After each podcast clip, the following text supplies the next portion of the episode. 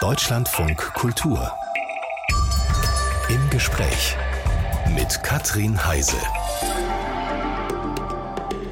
Einen schönen guten Morgen. In dieser Stunde lernen wir Annemieke Hendricks kennen. Sie ist Autorin und Journalistin. Jemand hat mal gesagt, ihre Arbeit steht für Slow Journalism. Sie nimmt sich also viel Zeit für die Recherche. Und so hat sie beispielsweise zum Teil Unglaubliches über Tomaten zutage gefördert. Sie lebt in Berlin und in Amsterdam und dort in Amsterdam erwische ich sie jetzt zwischen den Jahren. Herzlich willkommen im Deutschland von Kultur, Frau Hendricks. Hallo.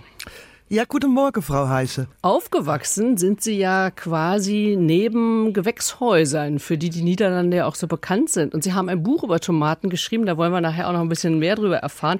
Aber jetzt erstmal, essen Sie eigentlich Tomaten im Winter oder nur frische im Sommer vom eigenen Balkon? No, äh, beide nicht. Ich, ich bin wirklich kein enormer Tomatenfan und gesund sind sie auch nicht. Die bringen ja gar nichts. Also äh, im Winter esse ich prinzipiell keine frische Tomaten, im, im Sommer schon, aber nicht nur vom Balkon. Ich hatte letztes Jahr, glaube ich, im Sommer nur fünf Tomaten. Also das bringt wenig. Zweites Grab, halber Preis. So heißt ein Buch, geschrieben von meinem Gast, der Autorin und Journalistin Annemieke Hendricks. Mit diesem Angebot, zweites Grab, halber Preis, sollten Sie ja, ähm, ja, sollten Sie ja gelockt werden, als Sie nach dem plötzlichen Tod Ihres Mannes die Beerdigung organisieren müssen, mussten. Ist Ihnen da nicht die Spucke weggeblieben bei sowas? Also zweites Grab halber Preis in so einer Situation? Ich habe es kaum geglaubt, äh, von der evangelischen Friedhofsverwaltung sowas zu hören, so ein Schnäppchenangebot. Die haben das dann später auch verneint, aber andere Leute auf dem Friedhof haben die gleiche Erfahrung gemacht. Also es stimmte, aber ich habe dann doch den vollen Preis für mein eigenes Grab, das ich schon, naja, wie heißt das, geleast oder gemietet habe, nebenan, neben meinem Antoine. Hm.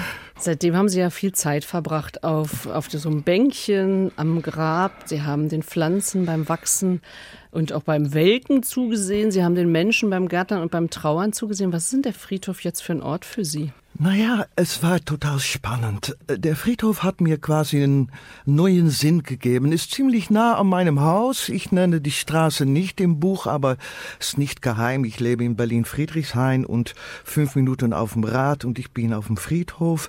Da passierten so komische Sachen und dann dachte ich, wenn ich da mal was Journalistisches ausmache, gibt's mir einen extra Sinn, um auf den Friedhof zu kommen, mit Menschen zu reden, mhm. Unterschiede zwischen deutsche Beerdigungskultur und niederländische zu erfahren und so weiter.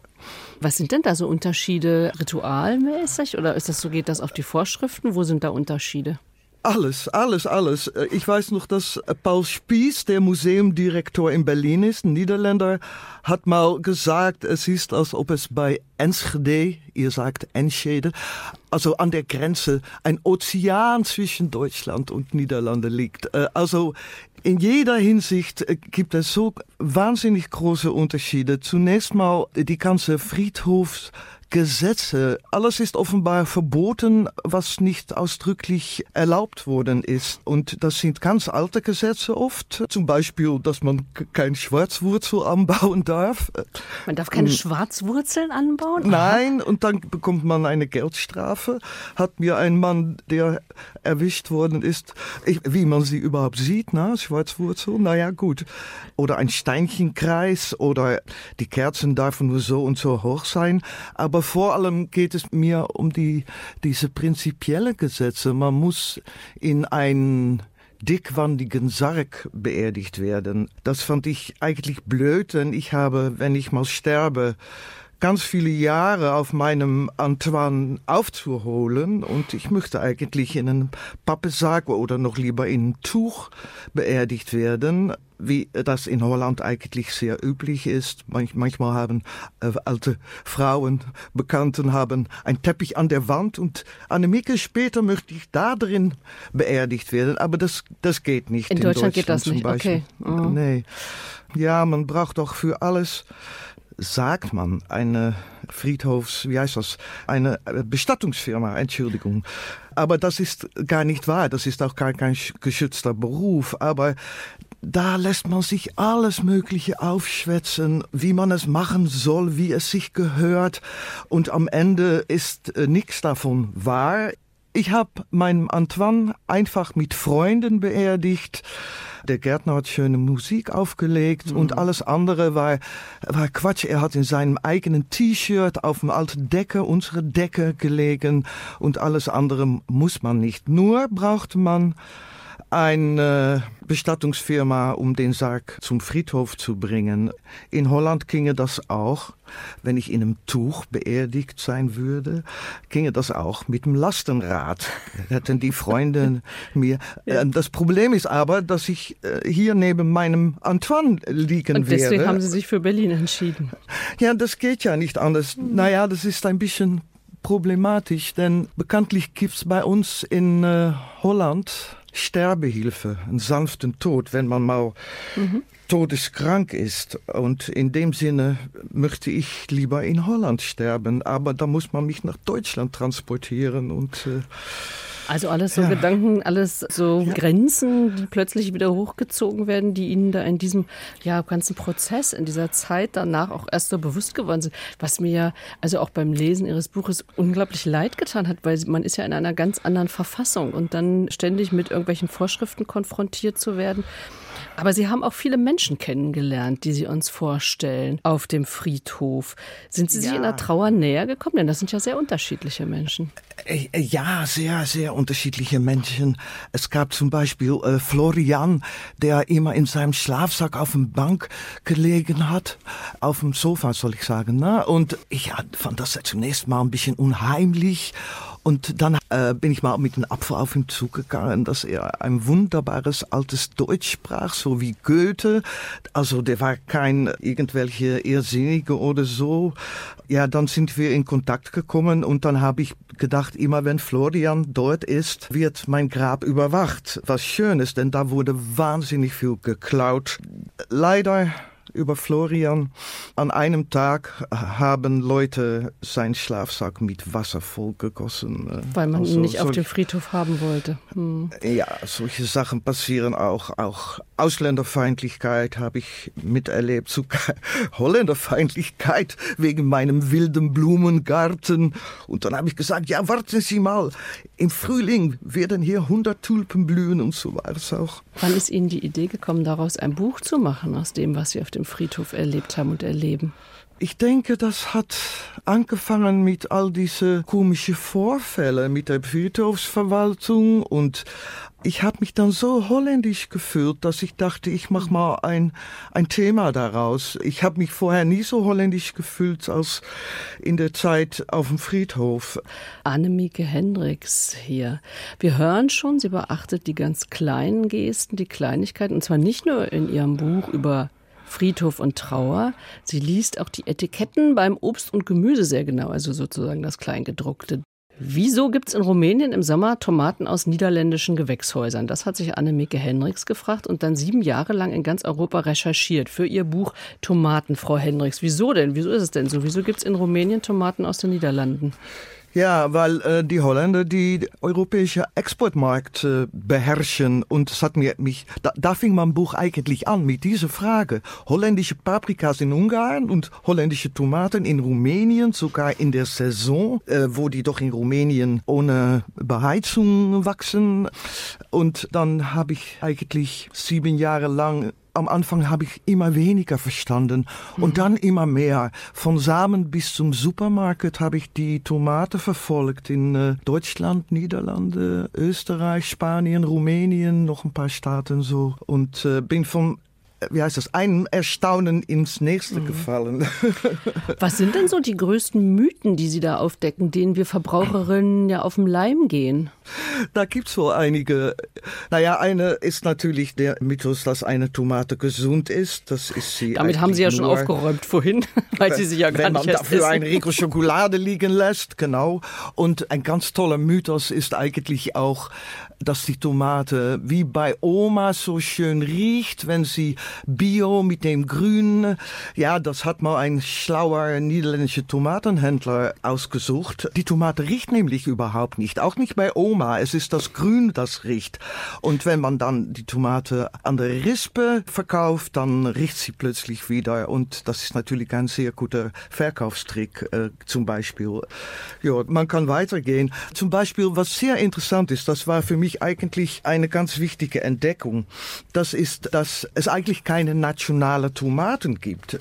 Ein Drittel des Tomatensaatguts wird traditionell in Holland veredelt. Also wächst in Holland und wird über die ganze Welt verbreitet und diese Tomatenveredler, die sind teilweise jetzt von Syngenta, Monsanto, Bayer und so gekauft mhm. worden, aber überall sind das die gleiche Rassen und die Rasse bestimmt den Geschmack gar nichts anderes. Also das heißt, wenn man in Deutschland von einer nationalen Tomate spricht, ist das eigentlich Unsinn. Es gibt da nichts Nationales an. Die mhm. wachsen auch im Gewächshaus, die oft von Niederländern gebaut worden ist. Äh, die ganze Technologie. Ich habe mal einem Tomatenzüchter in Schleswig-Holstein gefragt, was ist nun eigentlich deutsch an ihre Tomaten?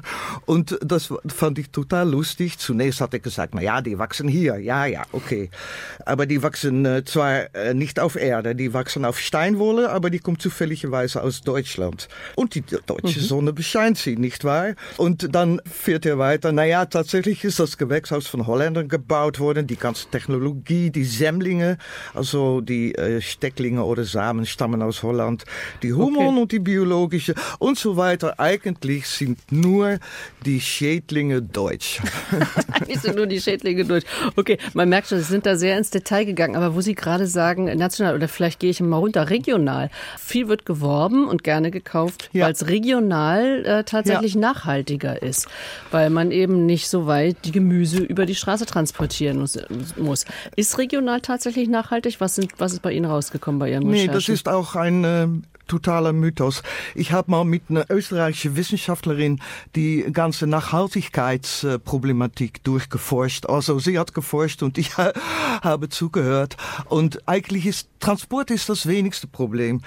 Das riesigste Nachhaltigkeitsproblem ist, dass die Tomaten, egal wo sie wachsen, äh, mit, mit Gas beheizt werden und vielleicht auch noch im Winter beleuchtet werden. Ein holländischer Tomatenzüchter, die mir ganz viel, ganz viel erzählt hat, hat gesagt, ja, ich äh, benutze so viel Gas in meinem Tomatengewächshaus wie 25 oder 20.000 niederländische Haushalte. Ähm, also eigentlich ist Tomatenanbau in, in unseren Regionen, na, inklusive Österreich, Deutschland, Holland und so weiter, Belgien, ist eine Nachhaltigkeitskatastrophe. Man soll mhm. eigentlich damit aufhören oder nach Erdwärme forschen, was man jetzt auch macht, aber das ist ziemlich mhm. Teuer. Das, äh, also äh, regionale Tomaten ist, wie gesagt, es sind die gleichen Tomaten in den gleichen Gewächshäusern. Im Garten können die gar nicht für den Verkauf wachsen. Also wieder ein Mythos, der ausgeräumt wurde. Sie sind ja. 1956 geboren und wie ich eben gerade gesagt habe, quasi neben einem Tomatenfeld aufgewachsen, aber Ihre Eltern hatten nichts mit dem Anbau zu tun, oder? Ach nee, nee, nee. Mein, mein, mein Vater war ein äh, kleiner Beamter, der in seiner Jugend noch in äh, Spanien gekämpft hat, in dem Bürgerkrieg.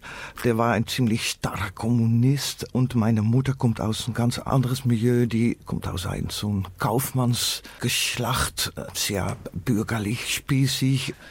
Wie hat denn die ähm, Politik, also gerade Ihr Vater mit seiner mit seinen politischen Ansichten, wie hat das auf Ihr Leben Einfluss genommen? Hat er versucht, Sie äh, da zu beeinflussen oder gab es da Auseinandersetzungen während äh, unter Ihren Eltern? Natürlich, immer riesige Monologe. Er war auch noch Stalinist im, am Anfang und äh, auf meinem Leben hat ja, er meinte, ich soll nicht studieren, mhm. denn da würde ich mich von meiner Klasse entfremden. Also ich soll zunächst mal im Supermarkt arbeiten. Und dann hat seine sozialistische Familie, seine Brüder, haben so ein Krach mit ihm gemacht. Und er hatte eigentlich auch überhaupt nicht das Sagen. Ich war eine gute Schülerin. Ich konnte ein Reichsstipendium zum Studieren bekommen. Also da wurde eigentlich nicht mehr auf ihn gehört. Aber das war damals ein Riss in der Familie, die niemals mehr gut gekommen ist. Mhm. Äh, zwischen ihn und seine Brüder und ich habe natürlich studiert, ja, Soziologie, bin Rechts, Rechtssoziologin geworden und Niederlandistik in Groningen, einer der schönsten Studentenstädte. Also Dort ich höre aus, dann, ich höre raus, ja? ein sehr schönes äh, Studentenleben geführt, ja? Super. Ich habe dann auch ein Studentenkino betrieben und mhm. Try-out-Theater, aber vor allem Kino. Und ja, eine wunderbare Zeit. Und zwischendurch bin ich dann zwei Jahre für ein Praktikum in West-Berlin ge gewesen, zwischen 80 und 82 und habe mich damals mit Bürgerrechte äh, und Zensur und solche Sachen bei der, das ist eine Stiftung, Berghof Stiftung für Konfliktforschung, die an der FU verbunden war. Und da habe ich zwei Jahre lang eine, eine wunderbare Zeit gehabt. Die ersten Häuser waren damals instand besetzt worden in Berlin und wir haben eine große vergleichende Untersuchung Protest, Polizei, Politik, Zürich, Berlin, Amsterdam gemacht. Und da war ich quasi als Studentin in Amsterdam die Führende zwischen Anführungszeichen. Und das war super, ja die Autorin und Journalistin Annemieke Henrik. Sie lebt in Amsterdam und in Berlin. Über ihre ersten zwei Jahre in Berlin, 82 bis 82, also in Westberlin, haben Sie eben erzählt. Das war ja dann wahrscheinlich ein ganz anderes Lebensgefühl als das Berlin, was Sie dann wiedererlebt haben. Sie sind nämlich richtig in Berlin heimisch geworden, erst nach Mauerfall. Wie haben Sie denn dieses Ost-West-Berlin, Ost-West-Deutschland, den Mauerfall und die Wiedervereinigung erlebt als Niederländer? Was haben Sie da beobachtet? Ja, genau.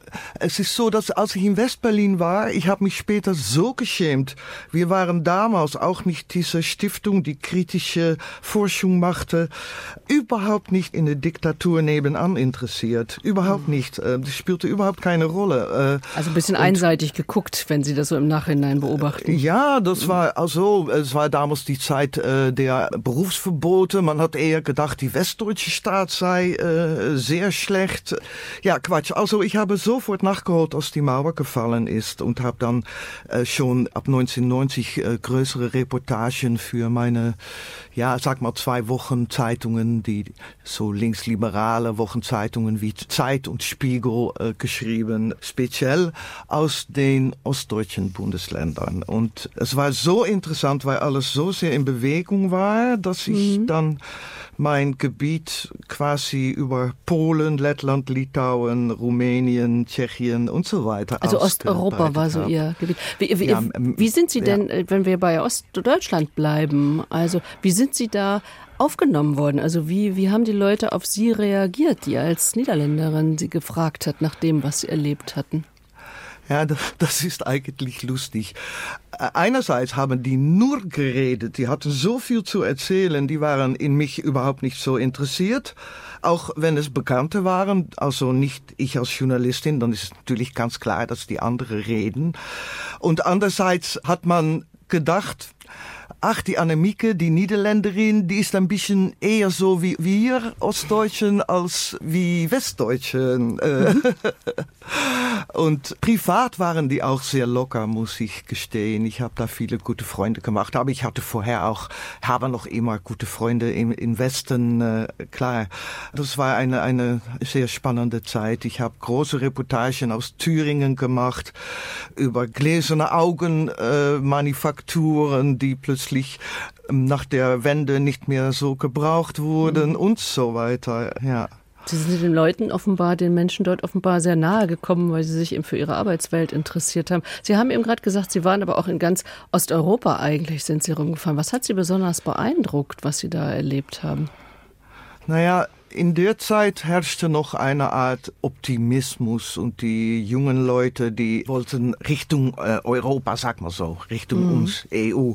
Dieser Optimismus war ganz spannend. Ich bin mal, das war auch ein Projekt von Jahren, auch Slow Journalism, mit dem Rad äh, von der Neiße-Quelle, so entlang Neiße und Oder nach oben geradelt in verschiedene Teilstrecken und bin dann immer 100 Kilometer nach links, 100 Kilometer mhm. nach rechts und habe die ganze, naja, Nachbarschaft, die es nicht gab zwischen Polen und ostdeutsche Bürger versucht äh, zu verstehen und habe dann immer in Polen versucht, die Deutschen zu verteidigen. Das war auch nötig, denn die wurden immer noch als Nazis betrachtet und ich habe in Deutschland, in Ostdeutschland, versucht, die Polen äh, zu verteidigen, weil die dort als Eindringlinge, die uns unsere mhm. Häuser und Jobs wegnahmen. Es war total spannend, ja. Äh, das war um 2003, 2004. Wir haben dann auch noch eine große Reise mit Journalisten und Wissenschaftlern entlang äh, auf dem Spur meines Buch. Es ist ein niederländisches Buch, das kann man leider nicht auf Deutsch lesen, aber es hat mir ganz viel gebracht. Aber eins ist vielleicht noch sehr interessant. Ich war in Polen auch oft in Gebiete, wo auch deutsche Journalisten waren. Und ich habe da auch viel Antisemitismus wahrgenommen. Mhm. Die Deutschen haben nicht darüber geschrieben. Annemieke, das geht nicht, wir sind schuld. Also ich sage, ja, Journalisten sollen die Wahrheit schreiben. Und na ja, es gab vor dem Zweiten Weltkrieg auch schon Antisemitismus in Polen. Äh, und mhm. nach dem Zweiten Weltkrieg gab es auch noch Prokoms und jetzt ist der Antisemitismus auch nicht weg. Ich fand das, wenn man das betrachtet, jetzt im Nahostkonflikt äh, sehr typisch. Ich habe große Reportagen über Antisemitismus in Lettland, Litauen, Polen und so weiter geschrieben und die Deutschen haben dort nur geschwiegen. Mhm. So sieht man, wenn Sie mit anderen Augen drauf blicken, dass Sie eben auch offenbar da auch in äh, Auseinandersetzungen gegangen sind, auch in Diskussionen gegangen sind. Ich habe mir das vorhin schon überlegt. Sie haben immer wieder Reportagen über Arbeitsbedingungen gemacht, meinetwegen auch schlechte Arbeitsbedingungen in Gewächshäusern. Sie werden wahrscheinlich, so wie ich Sie jetzt hier kennenlerne, als Reporterin auch nicht immer gerne gesehen, wenn Sie so genau hinschauen, oder? Was haben Sie da für Erfahrungen gemacht? Äh, na ja, nee, eigentlich ganz gut. Äh, wenn man Vertrauen in die Menschen hat und man strahlt auch Vertrauen aus, dann äh, bekommt man doch sehr viel Wahrheiten. Die Tomatenzüchter haben mal gesagt, äh, die haben mir so viel ehrliche Sachen erzählt. Annemieke, du bist die erste Reporterin, die wirklich durchblickt. Das ist nicht so toll für uns, aber es ist doch ein, ein Ding. Da war ich sehr stolz darauf. Also natürlich, äh, ich habe sehr viel kritische Reportagen geschrieben, mhm. aber versuche immer die Nuancen zu bewahren, sagt man so. Reportagen, für die Sie sich ja auch immer, wie wir gehört haben, sehr viel Zeit genommen haben. Solche langen Recherchen müssen ja auch finanziert ja. werden. Also kann man davon leben? No, eigentlich nicht. Also ich habe versucht, neben meine Bücher, ich habe manchmal kleine ganz kleine Stipendien für Bücher bekommen, aber nicht, wenn man sieben Jahre an einem Buch arbeitet. Aber da habe ich versucht, in der Verlängerung meiner Bücher für ein Fernsehprogramm oder für Wochenzeitungen über die gleichen Themen quasi oder auch anderen in Rumänien und so weiter zu schreiben, äh, über Schweine oder Äpfel und so, auch mal für deutsche Zeitungen und natürlich auch über äh, Arbeitsbedingungen. Und ich habe ein mhm. Buch geschrieben über Ost-West gemischten, zwischen Anführungszeichen, zahlreichen Familien Unheile Heimat. Das Buch ist äh, in Hamburg bei der Körperstiftung erschienen. Ich denke vor 15 Jahren. Da bin ich auch äh, Monate, Jahre bei den Familien, die alle ethnisch oder national gemischt waren. So eine mhm. lettisch-russische Familie. Das war natürlich total spannend. In diese Aufbruchzeiten eine Bürgermeisterin, die ursprünglich schwäbisch war und ungarischsprachig erzogen worden ist in Rumänien mit einem rumänischen Mann verheiratet und habe bei ihr nebenan gelebt und habe wochenlang immer wieder über drei Jahre ihr Leben mitgelebt. Und naja, das ist etwa die schönste Arbeit, die es gibt. Und dass es dann wenig Geld bringt, ist dann zweitrangig, sag mal so. Als kritische Journalistin haben wir Annemieke Henriks kennengelernt. Frau Henriks, was ist denn in Ihnen vorgegangen, als im November beim Wahlergebnis in den Niederlanden klar war, Gerd Wilders hat 37 Sitze von 150 Sitzen erobert. Ja, äh, das war total absurd. Äh, eigentlich hat keiner es erwartet. In alle Analysen kriegt eigentlich unsere liberale Partei, sag mal unsere FDP, kriegt Schuld, weil äh, die haben so mit Immigration und Immigration und quasi die Tür nach Geert Wilders aufgemacht und dann haben die Leute gedacht, na ja, dann können wir auch besser gleich Geert Wilders wählen. Es, es ist eine Katastrophe, ja. Alle Parteien haben nur dieses eine Thema können wir 15.000 Leute ertragen, 50.000, zu dem Thema gemacht, diese Wahlen. Und das Komische an der Sache, es ist total nicht in der niederländische Interesse, um Immigranten zu wehren. Äh, das größte Teil dieser Leute sind Arbeitsmigranten und das sind genau die Leute, die äh, in den Tomatengewächshäusern und so arbeiten, woran wir uns Geld verdienen. Das kleinere Teil sind die Flüchtlinge und ein winziges Teil davon ist vielleicht islamitisch, äh, aber wir haben einen ganz großen Zuflucht ja. auch noch von Expats. Wir sind ein Steuerparadies. Die Banken, die all diese internationale Sachverständigen im Haus holen, um internationale Konzerns ihre Steuer zu erringern, die nehmen die Wohnungen weg. Das macht die Stadt Amsterdam so viel teuer, diese Expats. Und dann noch die internationalen Studenten. Also Immigranten sind keine Flüchtlinge und sogar keine Islamisten. Es ist ein totales Missverständnis und kaum verständlich, dass die Leute darauf eingefallen sind. Frau Hendricks, dann lassen Sie uns aber doch da mal genau hingucken. Wie kann man es denn dann aber doch erklären, warum sich so viele Menschen, Sie haben gerade geschildert, wie sehr die Niederlande auf eingewanderte Arbeitskräfte angewiesen sind, warum sie trotzdem dann auf diese rechtspopulistischen Parolen hereinfallen? Vielleicht, weil wir ein opportunistisches, egoistisches, reiches und gleichgültiges Volk sind. Also dieser tolerante Niederländer, na, die lockere Niederländerin, ja, ich bin schon locker. Aber Toleranz ist bei uns eigentlich immer, du machst, was du willst, solange du meine Interessen nicht störst. Ich glaube, das ist jetzt auf eine schreckliche Weise zum Vorschein gekommen. Na? Jetzt sitzen wir mit dem Land Holland voller Individualisten die nur meinen, dass sie ihre eigenen Interessen nachfolgen, wenn sie, wie gesagt, Quatsch, Immigranten äh, mhm. außerhalb lassen. Und Geert Wilders hat auch schon gesagt, die Subventionen für Kunst und Kultur, wenn er Premier wird, was wir hoffentlich nicht erleben werden, aber die Chancen sehen schlecht aus. Das heißt für mich gut für ihn. Die Kunsten und Kulturen werden nicht länger subventioniert werden.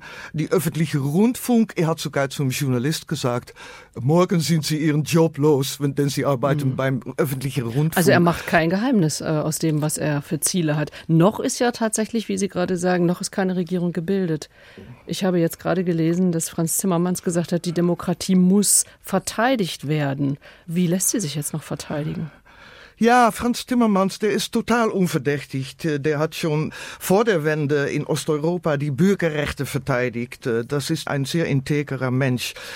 Ja, da fragen Sie was, ne? Wenn wir doch die Antworten wüssten. Auch Franz Timmermans hat die nicht gewusst. Er hat auch nicht, wollte sich als Mann von der Mitte in den Wahlen einbringen. Und seine Partei, die Arbeiterpartei, sagt mal die SPD, und die Grünen haben sich zusammengelegt und sogar zusammen haben sie es nicht geschafft, Gegentöne bei den Leuten ankommen zu lassen. Mhm. Ja, man kann nur sagen, Leute, es ist nicht in eurer Interesse, wie gesagt, dass wir Europa den Rücken zukehren, was auch nie passieren wird übrigens. Aber die Journalisten haben wirklich ihr Bestes getan, um Wilders Sprüche zu entlarven und so weiter. Aber das sind natürlich die klassischen Medien, die die wenigsten nur noch lesen oder mhm. hören. Sie haben es vorhin ja auch so sehr deutlich gemacht, ein Land der Individualisten, weil Niederlande wird äh, immer noch sehr stark mit Liberalität und Weltoffenheit verbunden. Sie haben es jetzt ganz anders dargestellt. Also Vereinzelung, satt eigentlich und desinteressiert am anderen. Ja, man sagt immer, ist auch ein bisschen wahr, wie viel Arbeiter gibt es noch? Die Leute sind reich geworden und dann hat man Angst, dass andere kommen und ihnen den Reichtum abnehmen. Und dafür gibt es überhaupt keinen Grund. Es gibt zu wenig Wohnungen, ja, das ist so, ist in Deutschland nicht anders man kann auch nicht ohne all diese Ausländer aus der Europäischen Union, die unseren Alten pflegen. Man wird einfach bemerken, dass es einfach nicht funktioniert, was hm. Wilders vorhat, denke ich mal. Aber wer bin ich? Sie können auch nicht in die Glaskugel gucken. In Deutschland fürchten wir ja die Wahlergebnisse der AfD. Was sollten wir auf jeden Fall aus der Situation in den Niederlanden lernen? Naja, was ich aus Deutschland gelernt habe, ich kann mal sehr kritisch sein über Deutschland, die Partei von Wilders ist bei uns quasi als Normalität angekommen. Und in Deutschland ist es so, dass eigentlich na, fast bis jetzt alle anderen Parteien sich von der AfD abkehren. Das ist schon eine ganz andere Situation. Also und, Sie meinen äh, die Brandmauer und auf die muss man auch bestehen. Ja, ja, die ist bei uns völlig weg. Alle Liberale möchten gerne mit Wilders regieren und so. Und die Christen sind weggefegt worden. Die sind nur noch fünf Prozent. Was kann Deutschland lernen? Tja, gute Journalistik? Nee, das bringt auch nichts. Nee, also festhalten an die europäische Gedanke ausstrahlen und das Eigeninteresse daran, dass Immigranten gebraucht werden für die Jobs und so weiter. Ich weiß es auch nicht. Nichts wirkt. Na, man sieht das doch auch in Ungarn. Äh, Orban ist der beste Freund von Wilders. Was kann man noch machen? Hm. Wenn Sie so zwischen Deutschland und, ähm, und den Niederlanden hin und her reisen, jetzt auch gerade, Sie klingen ja doch schon ähm, einigermaßen verzweifelt auch oder vielleicht auch eher sarkastisch auf die Situation blickend. Wie ist Ihnen zumute? Naja, ich bin jetzt in ziemlich negative Stimmung. Ich finde, dass äh, die deutsche Journalistik, die ich immer sehr hoch gehalten habe, jetzt im Nahostkonflikt völlig einseitig berichtet, aus Angst und äh, nicht mehr unabhängig und immer mit Sprüche. Bestial Terror. Es ist, als ob ich DDR-Sprüche höre über den kapitalistischen Westen, muss man auch immer die bösen Adjektiven benutzen. Ich finde es wahnsinnig störend. Wir bekommen in Holland richtig auch gute Journalistik Journalistik wie in Deutschland ein viel nuancierteres Bild über alle Schrecken, die in, im Gazastreifen stattfinden. Und äh, mhm. die Deutschen trauen sich nicht äh, eingebettete Embedded Journalistik aus Tel Aviv, obwohl man in, in den Gazastreifen so viel Menschen, auch noch Journalisten, solange die nicht weggebombt sind, gibt und Wobei ich, Organisationen. Aus, wobei ich Ihnen da aus, gerade aus Sicht hier vom Deutschlandfunk Kultur widersprechen muss. Unsere Korrespondenten sind nicht ausschließlich in Tel Aviv zugegen und wir berücksichtigen ja, auch ja. andere Quellen. Aber, Aber es ist so, das stört mir wahnsinnig. Also 90 Jahre nach 33 ist für die Deutschen wieder das eine Volk mehr wert als das andere. Das ist nicht nur meine Schlussfolgerung, sagen meine niederländische Kollegen, Korrespondenten, sagen andere jüdische Freunde, sagen, äh, ja, das ist toll, jetzt sind wir äh, das beschützte Volk und die Palästinenser sind zweitrangig geworden, aber das finden wir gar nicht toll. Das ist mhm. beängstigend, dass wieder ein Volk mehr wert ist für die Deutschen als das andere. Und das ist, was mir heute in dieser Zeit eigentlich am meisten stört. Zum Ende unserer Zeit mit der Autorin und Journalistin Annemieke Henriks. Woran arbeiten Sie zurzeit? In den letzten und kommenden Jahren vielleicht, wenn man Ihren Slow-Journalismus sieht? Woran ja, arbeiten Sie? Slow-Journalismus. Ich habe schon 100 Stunden Interview mit einem wahnsinnig interessanter Mensch, äh, dessen Lebensgeschichte ich äh, schreibe, der Hande Vries, der war Holländer jüdischer Herkunft. Der war einer der spitzen Oboenspieler der Welt, aber das ist weniger interessant für mich, als dass er ein Spitzenerzähler ist. Und ich habe auch noch 40 Stunden mit Dirigenten, Kumpeln, Weggefährten um ihn herum aufgenommen. Und das ist ein wahnsinnig tolles Projekt. Er ist auch so jemand mit so einem ganz traumatisierten Vergangenheit. Als Baby wurde er in dem Untertauch an eine andere Familie gegeben. Seine Mutter war Sängerin des jüdischen Lieds. Sein Vater war Kommunist, ist in Sachsenhausen gekommen. Also nach dem Krieg, mhm. äh, so wirkt den Krieg durch war die Familie traumatisiert und war der kleine Handefries sehr unglücklich. Und als er dann den Oboe entdeckt hat, dann fing sein schönes Leben an. Also die Lebensgeschichte des Oboe-Spielers Handefries. Das nächste Projekt oder das jetzige Projekt von Annemieke Henriks. Frau Henriks, Dankeschön für unser Gespräch hier. Ja, danke auch.